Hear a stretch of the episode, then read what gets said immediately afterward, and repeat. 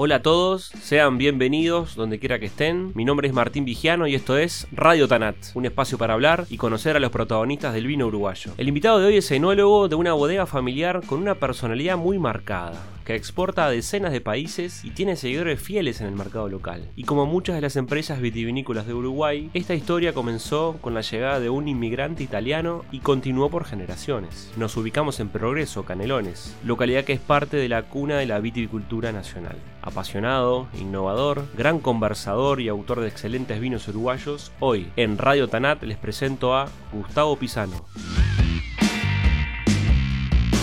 Bueno, Gustavo, Muchas gracias por aceptar la invitación y por recibirme acá en la bodega, en esta mítica barbacoa de la familia. ¿Cómo andás? Hola Martín, este, un gusto, la verdad que siempre recibirte, siempre tenemos buen feeling. Este, eh, reconozco, hoy, hoy estaba justamente pensando eh, que, digamos, uno a veces eh, tiene esos pequeños este, se da esos pequeños lujos de conversar con la gente que uno se siente bien. Entonces uno aprecia, digamos, esos momentos y vos decís, no, estás brindando gracias por el tiempo. En realidad no, me lo estoy regalando yo también, digamos, porque uno se hace, en el momento de la vida uno se tiene que dar los tiempos para, para tener las charlas y, viste, compartir los vinos, este, compartir el conocimiento, digamos, este, tanto de ida y vuelta y, bueno, yo para mí es un disfrute, digo, que estés hoy acá en la bodega conmigo y frente a estos micrófonos, este, para hablar de algo que nos gusta a los dos, este, que es el vino. Algo tan simple pero tan apasionante, ¿no? Bueno, Gustavo, eh, empecemos por el principio. Vos, eh, bueno, sos parte de una familia que, como yo decía, tiene una personalidad muy marcada, ¿no? Que tiene esa marca en el orillo, que es Pisano y vos junto con tus hermanos, incluso sobrinos, hijos, bueno, entre todos en familia llevan adelante eh, Pisano, que es una grifa, bueno, local ni que hablar, internacional también. Pero contame los inicios personales, vos, ¿cuál es el primer recuerdo que tenés con la uva y con el vino? Bueno, eh, como la gente que conoce acá la bodega, este, sabe que, que al lado de la bodega está la casa de mis padres, que todavía este, aún vive mi madre en ella, y hay un patio que separa este, la casa de la bodega, y bueno, nos, criamos, se crió mi viejo, se crió mis hermanos, me crié yo, se crió Gabriel y todos mis, este, mis hijos y sobrinos, y ahora eh, los hijos de Gabriel.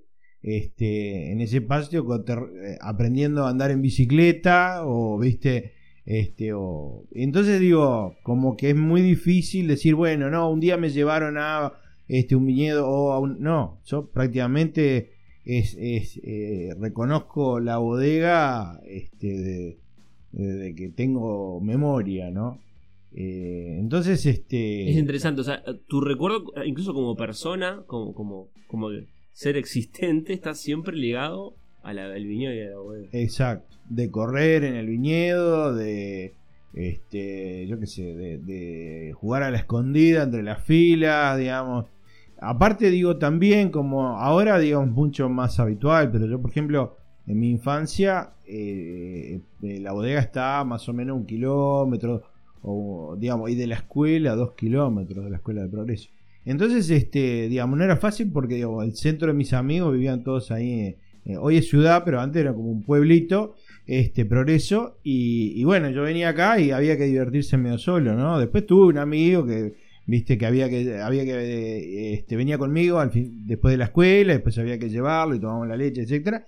Y después era corretear entre medio de los viñedos, jugar a la escondida, o, ese tipo de actividades este, de de amasar el barro y de, yo qué sé, guerra de barro y cosas, toda, toda esa onda que es... La vendimia me imagino. Y bueno, la vendimia era una fiesta, ¿viste? Mm. Porque estaba, venía gente nueva, que venían, este, digamos, que uno no la reconocía, no eran los peones de siempre, este, que, que venían este, a, trabajar y bueno, y siempre había mucha actividad, aparte, eh, vos era, uno era chico y ya sentía que había un nerviosismo especial, digamos, en la casa, porque, digamos, está, era un momento si bien también se bebía medio como con, mi viejo se lo tomaba tranquilo, ¿no? Era decir, bueno, está, es parte del proceso y, hay que disfrutarlo y después se, terminaba este, la vendimia y si había que abrir una botella la abrían y la compartían o, cortar un salamín.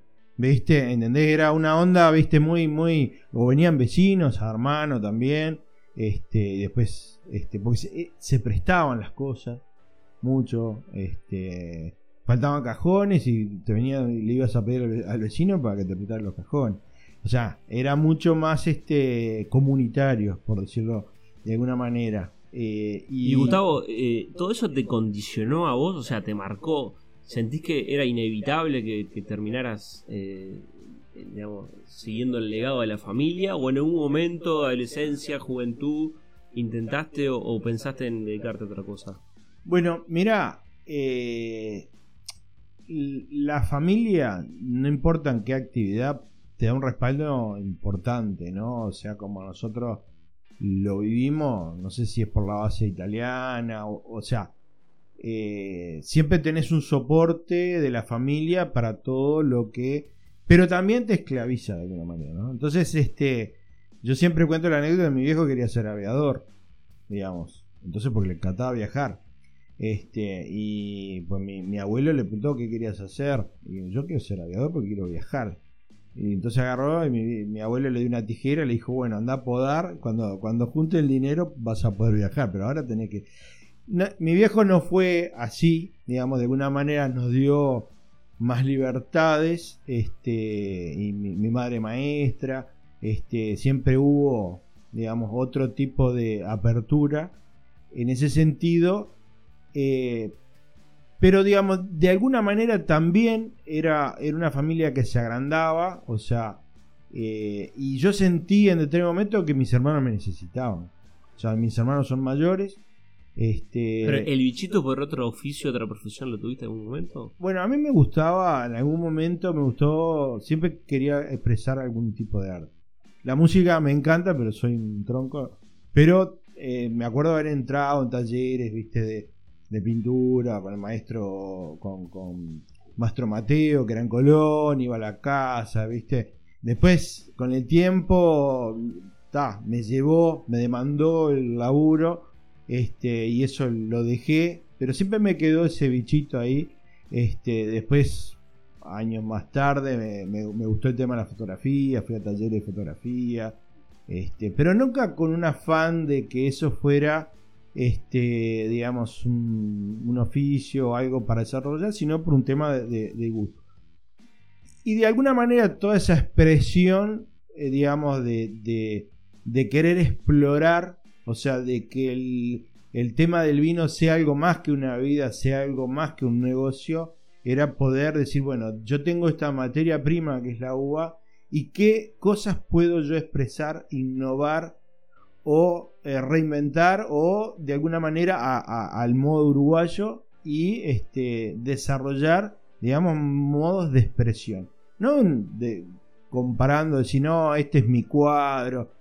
O sea, yo vivo, de, toda la familia esta vive de, la, de cada botella que produce, ¿no? No, no, no somos así, digamos, un sentimiento romántico y bueno, que eh, si te gusta el vino. No, no, vivimos y somos conscientes y tenemos que tener respeto por nuestro este, consumidores, por la gente que le gusta el vino, eh, pero también somos inquietos, y yo me incluyo, inquieto en querer, digamos, este, de algo eh, tan noble como es la uva, eh, poder hacer cosas distintas. Entonces, bueno, hoy me trajiste una botella de, un albariño este, elaborado con las pieles. Bueno, pero también sabés hacer un albariño, digamos, fresco, frutado. Bueno, entonces vos tenés la materia prima probablemente sea la misma. O sea, estamos hablando de la misma uva. Y bueno, tenés canales para desarrollar y hacer este, un montón de cosas. ¿Y, qué, significa eso? Significa de que este, no, estás siguiendo el, el mercado. No, es las ganas de hacerlo. Y yo creo que digamos, el, disfrute, digamos, de muchos de los artistas, sin quererme comparar con ellos, es la realización. O sea, no tanto el producto, sino el, saber y el aprender en el momento que lo estás haciendo. Aprender y sentir la experiencia de la realización. Y creo que eso, digamos, un poco eh, lo que a mí en un momento que no era fácil, o sea, en el momento que, este, mi viejo nos dejó, prácticamente tuvo la, una iniciativa que no es común, porque yo miraba, digamos, los, las familias, otro tipo de familia, otras familias también granjeras o viticultoras, que, que, el padre o el que estaba eh, tenía 80 años y todavía seguía dirigiendo el viñedo. Y, y, los hijos siempre eran, digamos, como segundones. Mi viejo con esta edad que tengo hoy, a los 50 años, le pasó el mando a mi hermano Daniel. O sea, y ahí él empezó a disfrutar, como diciendo, bueno, está, este, yo estoy acá atrás eh, apoyando, este, preguntando, peleando, porque yo tengo una manera de ver y, Daniel y después Eduardo, después yo teníamos otra, este, y él estuvo rezongando después siempre, pero se hacía lo que hacíamos nosotros, lo que decíamos nosotros. Entonces, de alguna manera, eso fue un legado digamos, este, que no es eh, la tierra con el viñedo, no es solo la bodega física, no es solo, sino también fue el legado de la responsabilidad de decir, bueno, ahora está en manos de ustedes. Y yo creo que en eso fue mi viejo, fue muy innovador. O sea, eh, yo creo que hasta el día de hoy es difícil de ver eso. Este, porque 55 años yo me siento joven, y me imagino. Y bueno, y él. ¿Y qué edad tenías en aquel momento cuando te viste que había que eso iba en serio? Y bueno, lo que pasa es que yo vine en, digamos, mis hermanos me llevan bastante edad, digamos, Daniel me lleva, eh, o sea, es 13 años mayor y Eduardo 7. Entonces, bueno, este, eh, Daniel anduvo por el mundo viajando, este mochilero por Europa, pa, pum, viste, y de pronto vino y dijo, bueno, está, se amó la tierra y empezó a trabajar lo que es hoy Viña Barrancal, a plantar este, frutales primero, después vino el viñedo. Eduardo es técnico eh, agrario, este, con especialización en fruticultura.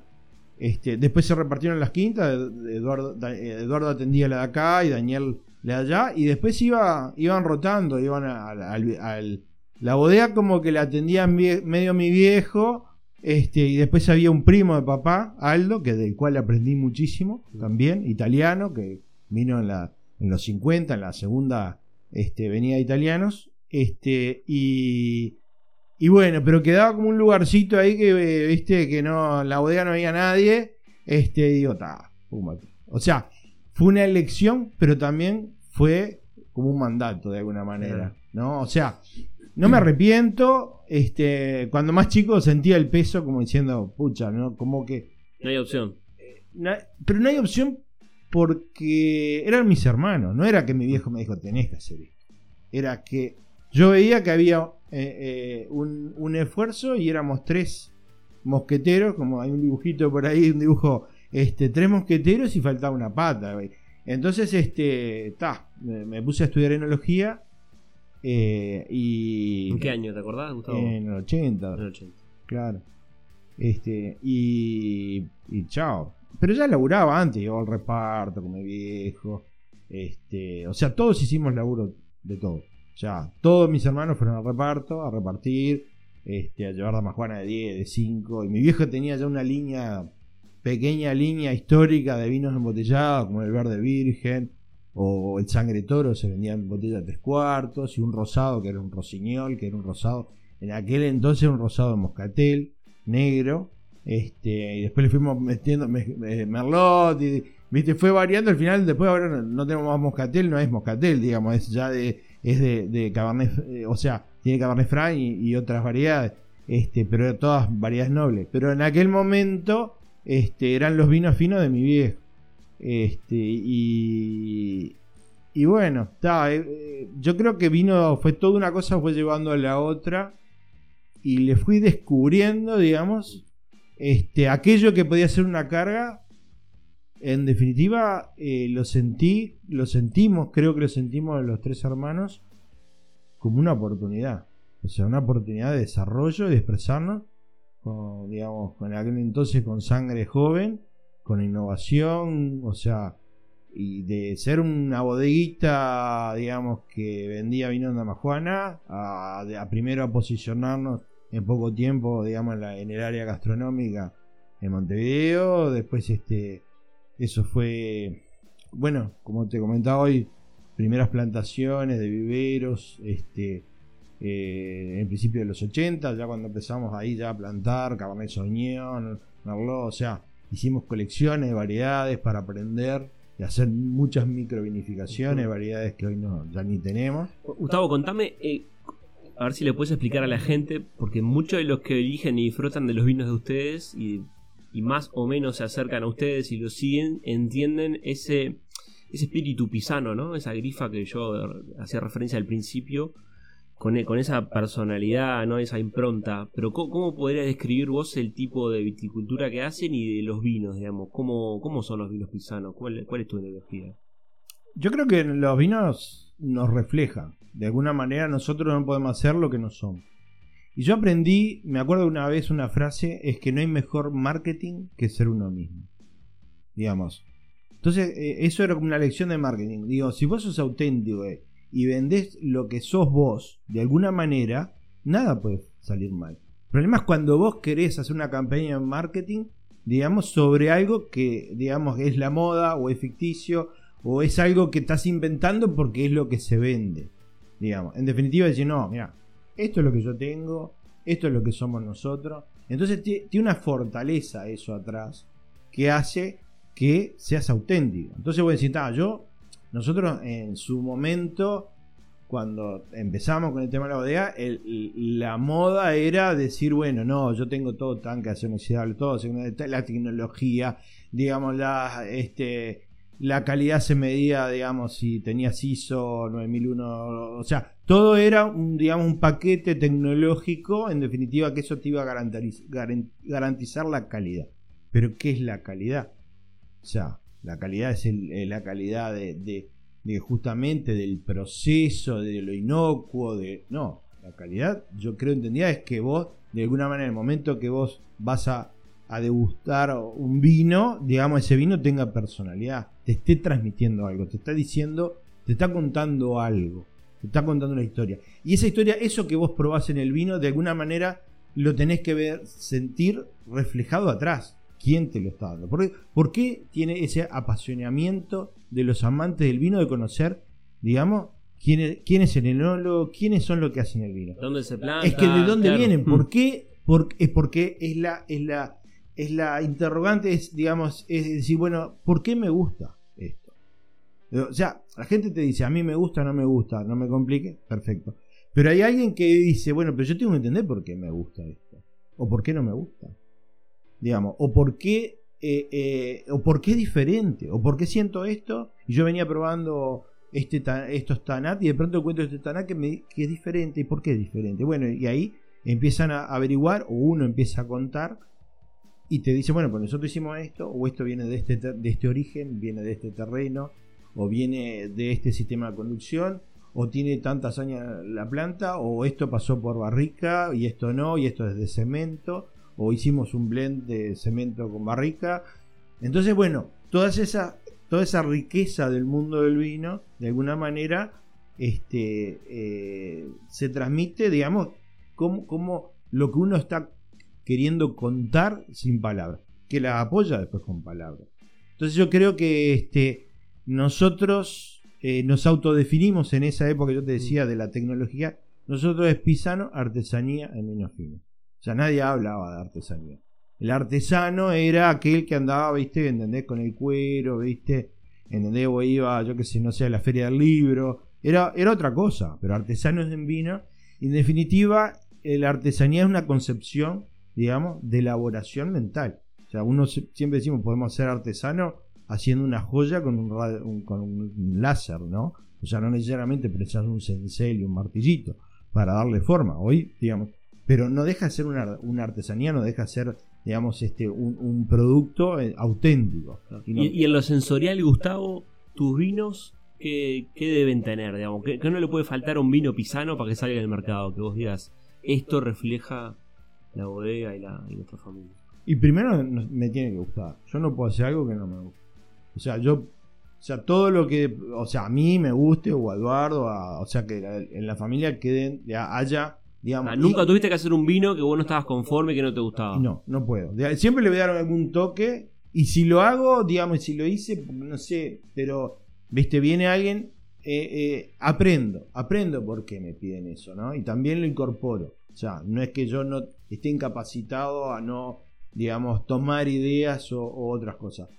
Pero en definitiva, siempre le voy a dar un... Es como, yo qué sé, Daniel dice que, hacer vino es como cocinar. De alguna manera, digamos, siempre le vas a poner una piquita de salmado de menos, digamos, porque, digamos, o le vas a poner algún, algún este condimento, eh, viste, porque está, porque de alguna manera te querés apropiar, digamos, de esa receta. La receta está escrita, pero después está quien la hace. ¿No? Entonces, digamos, nosotros, yo, podés seguir una receta de, cocina, pero en definitiva después, digamos, a dos cocineros le van a quedar dos cosas diferentes. Y eso, aunque no quieras, te va a quedar diferente. Siempre va a haber algo la intervención de la mano por, por, hacerlo gráfico, pero es la cabeza de uno, en definitiva, hace que, digamos, que el producto... Y yo lo que quiero sentir en mi vino, primero, que me gusten, que yo me sienta identificado y que, este, que tengan un rasgo pisano, que es de personalidad, que, que, que uno lo fue de alguna manera, este, uno se traza mentalmente como una, digamos, una, una, es como la conducta moral, digamos, hasta acá llego, hasta acá, eh, eh, o sea, se traza una línea de decir de un modelo que es el modelo pisano de alguna manera. Y bueno, entonces todo, no tienen que ser todos los vinos iguales, pero de alguna manera tienen que tener ciertos caracteres en los cuales, bueno, está, yo no soy tímido con la acidez. Hay gente que dice, no, la, la gente le tiene miedo a la acidez, porque. Entonces, viste, entonces te encontrás blancos que tienen, los medís, le analizás la acidez y tienen 3-2. Y decís, no, digo, ¿por qué? Falta algo. Eh, eh, claro, es un vino soso. Mis vinos no pueden ser sosos. Mi vino tiene que ser sazonado, tiene que tener buena acidez, tiene que estar los taninos presentes. Puede haber más o menos taninos, de acuerdo a las variedades, pero siempre tiene que haber personalidad, tiene que haber un soporte, tiene que tener buena, buena estructura que no quiere decir cosas verdes, ni agresivas, ni áspera, ni astringente, no. Pero tiene que tener ese, eso, esa contundencia, como decir, no, no tomo, no es un vinito, es un vino. Claro, decía Pedro Parra, seguramente lo escuchaste, lo conociste, que es un geólogo que trabaja en viticultura chileno, que el vino te tiene que molestar incluso un poco en la boca, porque tiene tanino, porque refleja el lugar si, que, si no querés que te moleste, comprate un jugo, porque el vino es vino. Claro, exacto. Y es una solución hidroalcohólica, además, de base ácida. Exacto. Tiene que haber acidez. Y tiene taninos, o sea que también los taninos tienen su, su. O sea, para el que no, nunca, digamos, no es bebedor de café, digamos, que hay tanino, no es bebedor de, de té o, mm. digamos, que está acostumbrado a tomar gaseosa, y bueno, el vino siempre le va a generar alguna molestia porque en definitiva, digamos, no está dentro de esa, o sea, no tiene esa, esa, esa digamos, esa este, facilidad que puede tener una bebida este, gaseosa que es complaciente. Sí, ahora que estamos hablando de confianza, a mí me rechinan bastante escuchar, incluso hasta de vinos que hago yo, que digan que es fácil de tomar. En realidad, a mí por lo menos no me gusta eh, referirme así a un vino en realidad, porque si un vino es fácil de tomar es porque pienso yo que algo anda mal. Bueno, depende de quién lo diga, porque, viste, si es alguien muy aguerrido, capaz que. viste, aguerrido por la vida, por la boca, viste, decir, bueno, no, yo estoy acostumbrado, imagínate, esa, eso, eh, eh, eh, digamos, que vienen de, de, algunos vinos medios, viste, medios, este medio peleadores, de pronto le das ahí un vinito con un tanino un poquito subido y decís, no, este es fácil.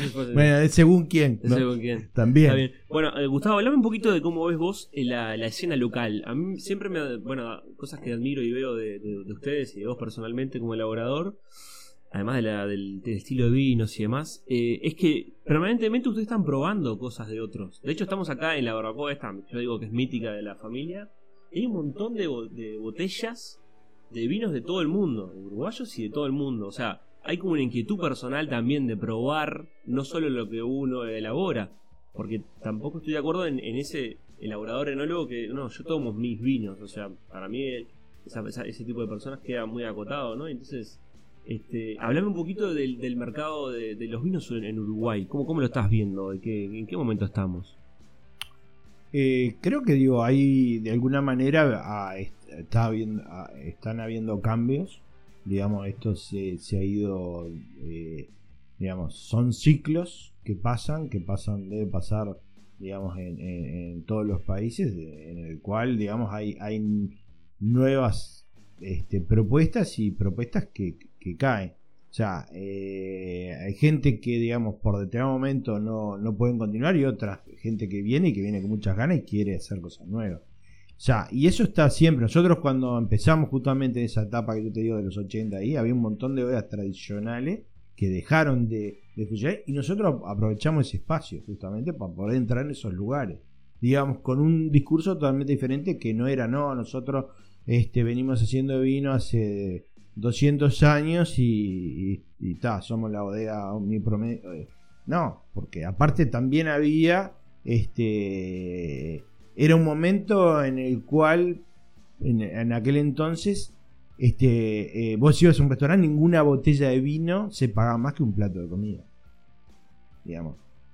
O sea, y el 50% del vino que se consumía era clarete y rosado.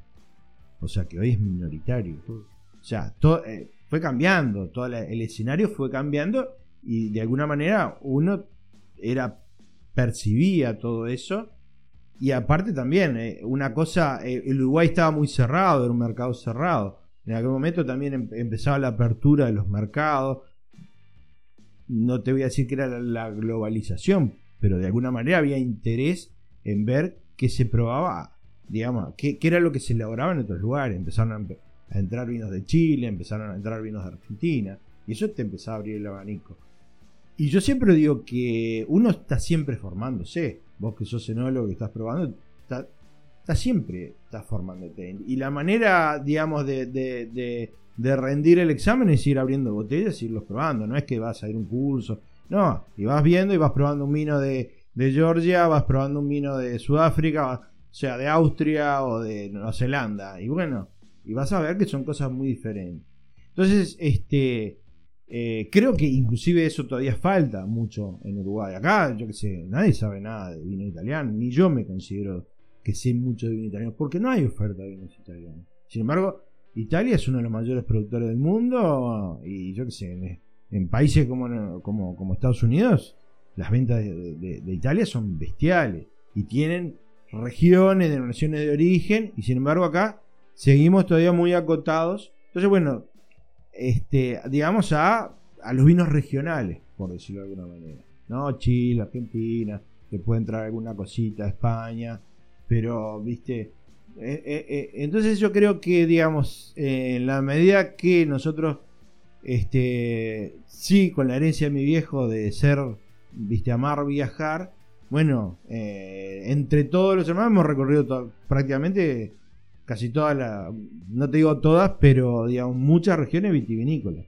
También con los grupos CREA, este, que antes se hacían muchos viajes con los productores, o si no, independientemente, digamos, elegíamos un lugar, decimos, vamos a, recorrer, vamos a visitar bodega y después nos quedamos visitando la zona, porque si no, este, si era plan, eh, mezclábamos siempre laburo y, placer. Y, bueno, terminaba una feria y salíamos, chao, a recorrer bodega y a conocer y a probar. Y, en cuanto a los vinos en sí, Gustavo, eh, ¿cómo, ves a los vinos uruguayos hoy? ¿Hay un avance? ¿Hay, yo creo que hay un buen camino que se está recorriendo?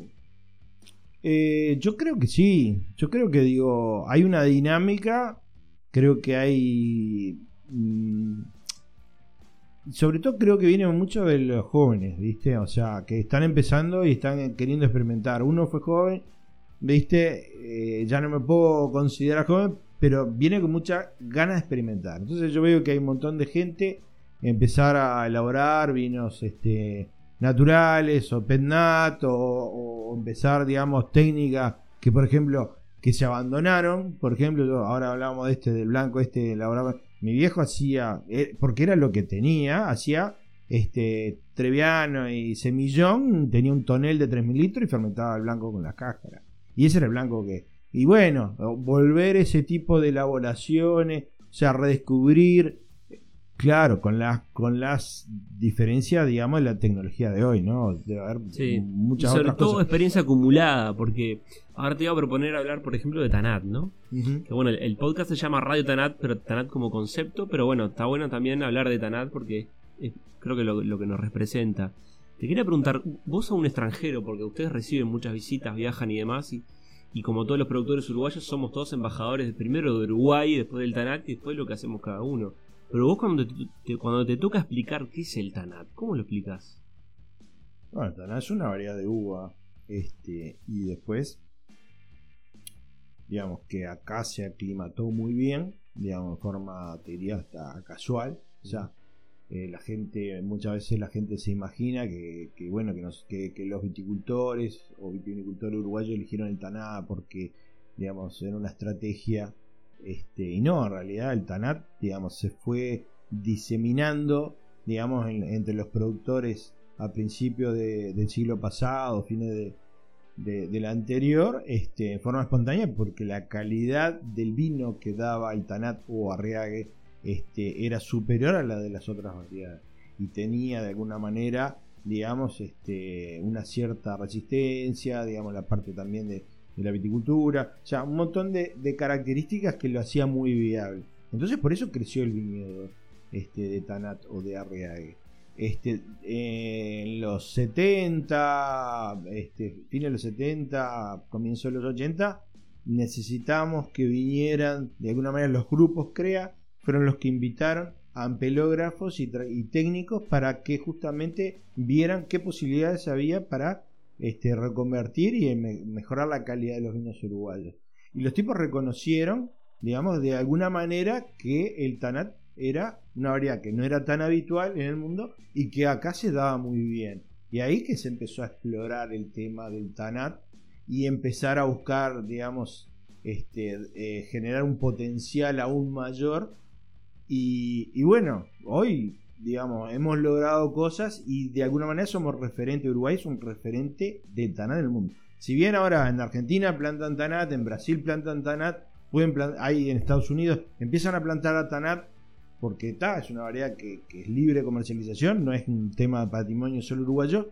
Todo el mundo, de alguna manera, nosotros somos referencia. O sea, no van a ir a ver la referencia de Madirán o, o del País Vasco francés, o sea, como, como no, la referencia, así como mm. este el Malbec es referencia en Argentina, eh, o el Carmener, o yo que sé, el Cifandel en Estados Unidos, o sea, son, todo el mundo va a ir a, a decir, bueno, vamos a compararlo inclusive mentalmente con...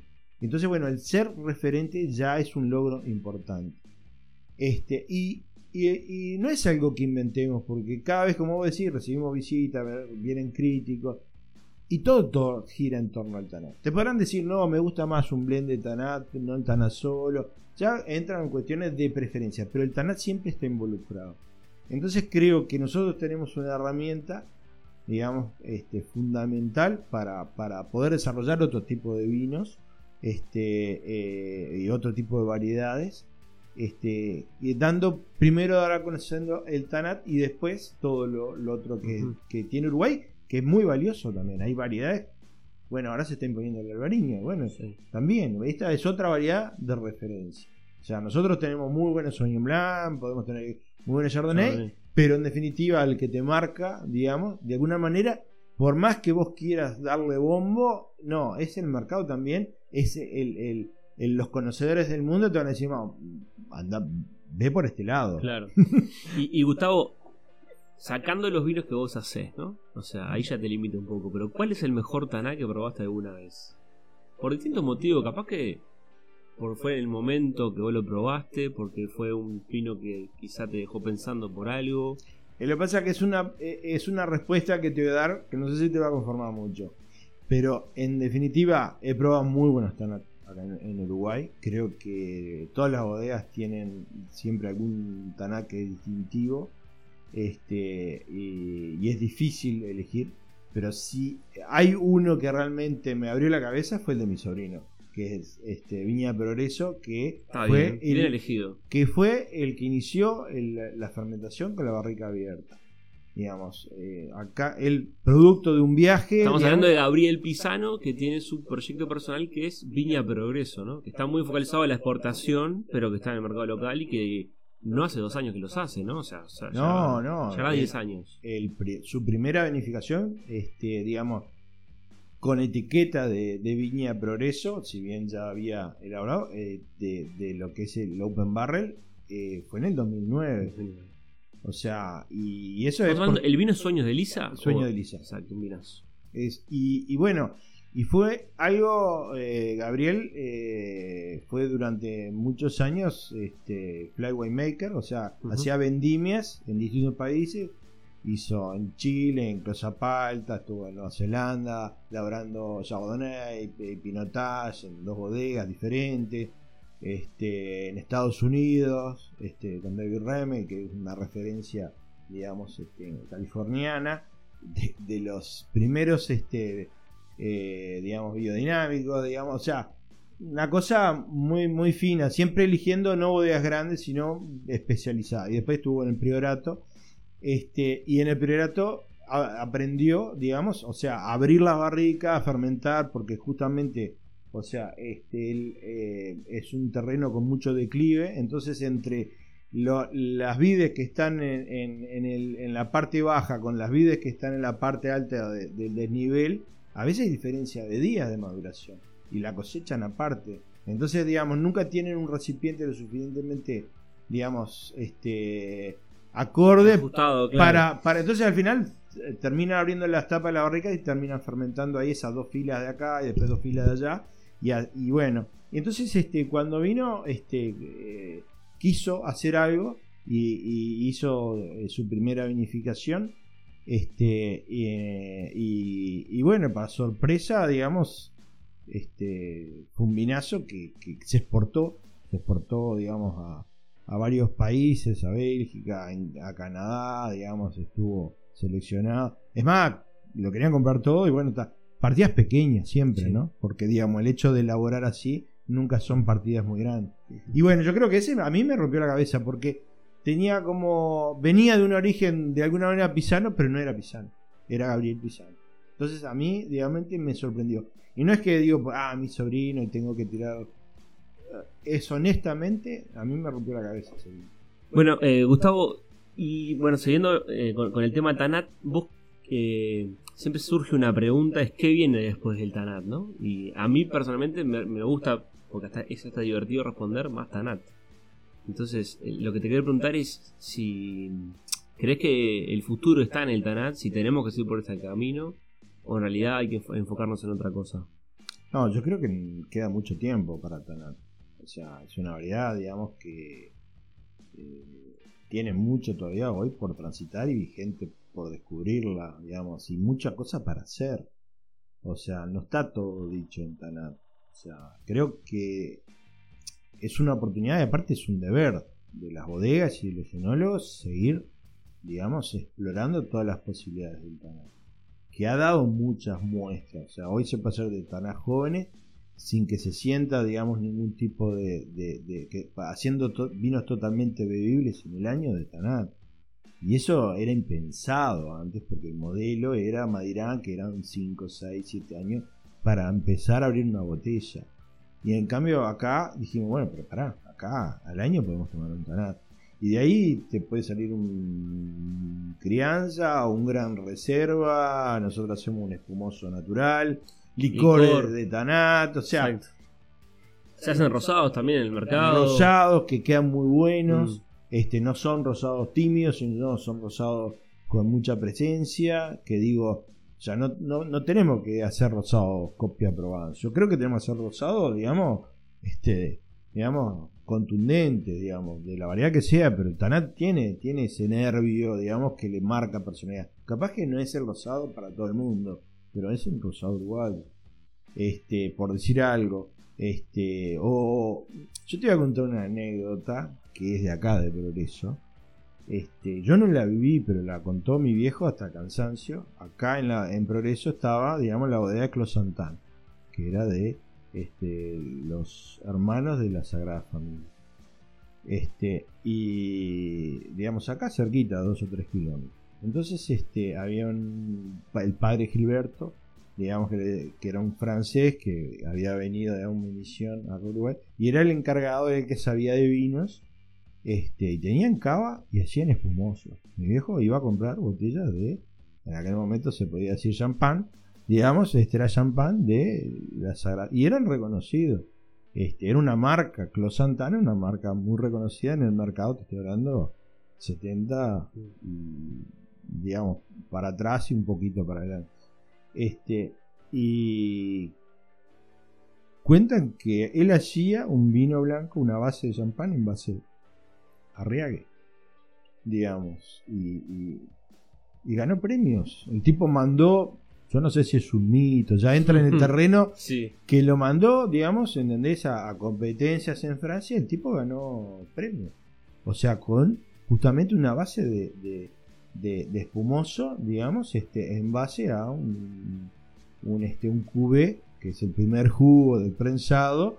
Este, para los que no conocen, digamos, ese juguito, digamos, casi incoloro, con, con bueno, ¿por qué? Porque justamente si bien el tanat tiene mucha pigmentación, la tiene en la cáscara. Pero el jugo interior, digamos, la pulpa, es sin color. Entonces, no sé cómo hacía el francés este, que le quedaba, viste, digamos, bastante incoloro con algún tonito, digamos, y este se hacía espumoso en base este, de, de, tanat. Yo no creo que, digo, estoy pasando ahí, creo que nosotros hacemos un tanat, pero bien negro, ¿no? Este, pero eh, también, por eso digo, podría haber alguien que diga, oh, che, quiero hacer un espumoso en base a, jugo de Tanat, digamos, y hacer un blend de noir de Tanat. O sea, ya estoy tirando ideas. Ah, mirá qué bueno, así que atento al, elaborador que está escuchando. Gustavo, eh, ¿en qué? Bueno, ya me nombraste a Gabriel, ¿no? Que personalmente también lo tengo ahí como referencia, pero te quería preguntar, ¿en, quién te inspirás? ¿A quién tenés como referencia? Este, aquí, no sé, cuando escuchás que habla, parás la oreja, de enólogos y productores de vino de local, estoy diciendo, ¿no? O qué productor te gusta lo que hace, o te interesa. Eh, bueno, hay muchas referencias que hoy. A mí me gustaban, por ejemplo, mucho de una bodega que no existe hoy, que era Faro. Que ellos eran, aparte eran viveristas. Entonces, ellos le habíamos comprado nosotros. Eh, bueno, cuadro de Cabernet Sauvignon que tenemos, que era el vivero de Faro. Pero aparte también habían traído en su momento muchos cruzamientos, como Ari que hoy están de moda, digamos, este, o, este, habían traído un montón de variedades, inclusive blancas, perdea, rilova, o este, y me acuerdo que hacían, digamos, eran, si bien eran, digamos, de alguna manera esa época era todavía no era el gran desarrollo tecnológico, pero marcó, digamos, un, esa bodega marcó, digamos, de alguna manera, un, inicio de las bases de querer traer variedades diferentes como para desarrollar cosas diferentes. Este, para mí, eso es una, en la historia es una referencia importante. ¿Y hoy? Hoy eh, yo le tengo mucho respeto, digamos, a los vinos que se elaboran en Bousa.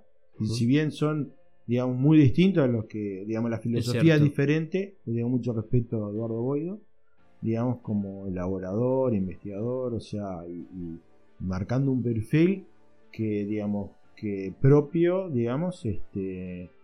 Y bueno, hay Y rápidamente, ¿no? Porque es muy reciente. Eh, eso te, claro, bueno, eh, Eduardo estudió casi conmigo, digamos. Pero digo, el estilo Bousa, la marca de la bodega y los Claro, a mí digo, no, no, no, son los vinos que yo elaboro, o sea, ni, o sea, pero creo que este, fueron también los que de alguna manera eh, dieron inicio al albariño, digamos, eso, eso es un mérito. Totalmente hay que reconocerlo hasta el eh, cansancio. hasta el cansancio, digo. Entonces, bueno, son, son esas cosas. Este, jugó por el lado del tempranillo, que tampoco no era digamos, este, tan habitual. O sea, entonces esas cosas, ese, ese espíritu inquieto, este, a mí me, me, da este. Pero después hay mucha gente, digamos, este, eh, que también innovó o, no sé, ahora no, no, me puedo centrar en uno, viste. Pero hay mucha gente, digamos, yo en su momento, cuando yo estaba arrancando, este, y me acuerdo que iba, por ejemplo, a Juanico, que estaba José Les, digamos, todavía no estaban en el mercado, no había salido a marca Don Pascual. Y yo le iba a pedir, viste, que me, que me hiciera el, pH, porque yo no tenía pHímetro. Entonces, este, y hablábamos con José, este, en, en su laboratorio, digamos, original, te estoy hablando de los 80, 82, yo recién saliendo de la escuela, viste, ¿entendés? Decimos, tal, yo no tenía herramientas y este, de pronto iba allá y me, aquel me sacaba una tabla de, ¿viste? De, del anillo sulfuroso activo, de acuerdo al pH. ¿Viste? O sea que yo tengo que tener reconocimiento, digamos, también con esa gente que de alguna manera este, eh, también te abrió la puerta, te dio una mano, ¿viste? O sea, este, no es que te vaya a solucionar todo, pero de alguna manera charlaste y te fuiste informando. Este, y te fuiste haciendo, porque a veces, viste, también hay como eso de todos los secretos y, viste, que se va generando, viste, y yo qué sé, yo veo que ahora, viste, hay muchos gurises que le dan, viste, que se juntan hasta para hacer vino, está bien, está bárbaro, viste, pero digamos, este, eh, creo que esas cosas son inspiradoras, este, y, a veces nos faltan también, en su momento a mí me faltaron, un espacio de intercambio de, de poder este, charlar más allá de la chacrita, ¿no? Este, eh, yo creo que digo, está y entonces, bueno, se van generando esos, esos vínculos. Eh, Gustavo, en algún momento, eh, de, esos momentos que no nos sale nada, que atravesamos frustraciones, que seguramente los tuviste y los tenés, ¿en algún momento pensaste en dejar todo? En decir, no, me voy a dedicar a otra cosa porque esto me superó.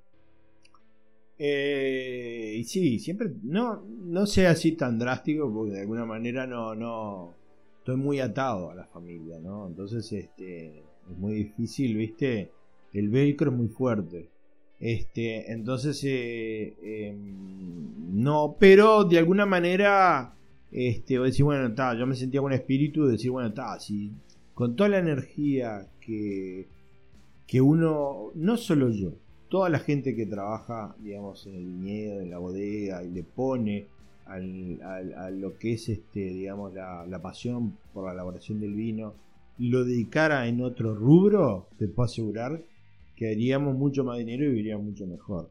No sé si mejor, pero viviríamos mucho más holgado, porque se le pone mucho y estás con un millón de, de, de, condicionantes, que unas son las climáticas, de pronto te toca una granizada, de pronto te toca una helada, de pronto te toca un verano una vendimia lluviosa, que son, decimos, pa, qué laburo esto, porque una, una, vendimia lluviosa no es solamente la calidad de la uva, es todo el laburo que te da, digamos, cosechar, digamos, una vendimia lluviosa, ¿no? Entonces, este, todas esas cosas, este, digamos, no es que me desanimen, pero como que te casan y te desgastan, ¿no?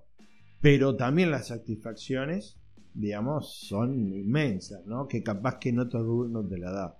Este, digamos, y el hecho de poder beber lo que vos hiciste, yo creo que es un placer infinito, ¿no? Eh, te quería preguntar también eh, si tuvieras que elegir eh, un, uno, uno solo de los vinos que vos haces, ¿cuál elegís? Wow, eso es difícil. Es como la respuesta clásica es si tenés, como, tenés que elegir entre tus hijos. ¿viste? Claro, es imposible. No, medio difícil. ¿no? Tengo, tengo algunos que son muy Gustavo Pisano. Yo siempre te este, escucho decir que el RPF Tanat sí, sí. Ese, ese lo extraño, ¿viste? Si estoy mucho tiempo no, ¿viste? Bueno, el Tanat yo lo extraño, ¿viste? Si voy a decir, no, estuve 20 días, ¿entendés? Allá en, en Costa Rica tomando cerveza y jugo de fruta ¿viste? ¿Entendés? De, de, piña y de pronto, ¿viste? Decir, cuando llego, llego a casa, ¿viste? Tapo una botella de Tanate Repes y bueno, no solamente llegué a casa, sino que llegué doblemente a casa. Está bien. Bueno, Gustavo, muchísimas gracias por el tiempo. No, un placer, Martín, y, bueno, esto es, es una charla, digamos, que uno puede contarlo a la vida de uno, el agradecido soy yo. Y a ustedes, gracias por llegar hasta acá. Los invito a dejar comentarios, a compartir este contenido si les gustó y a seguirme en las redes para estar conectados. Nos escuchamos en un próximo episodio de Radio Tanat.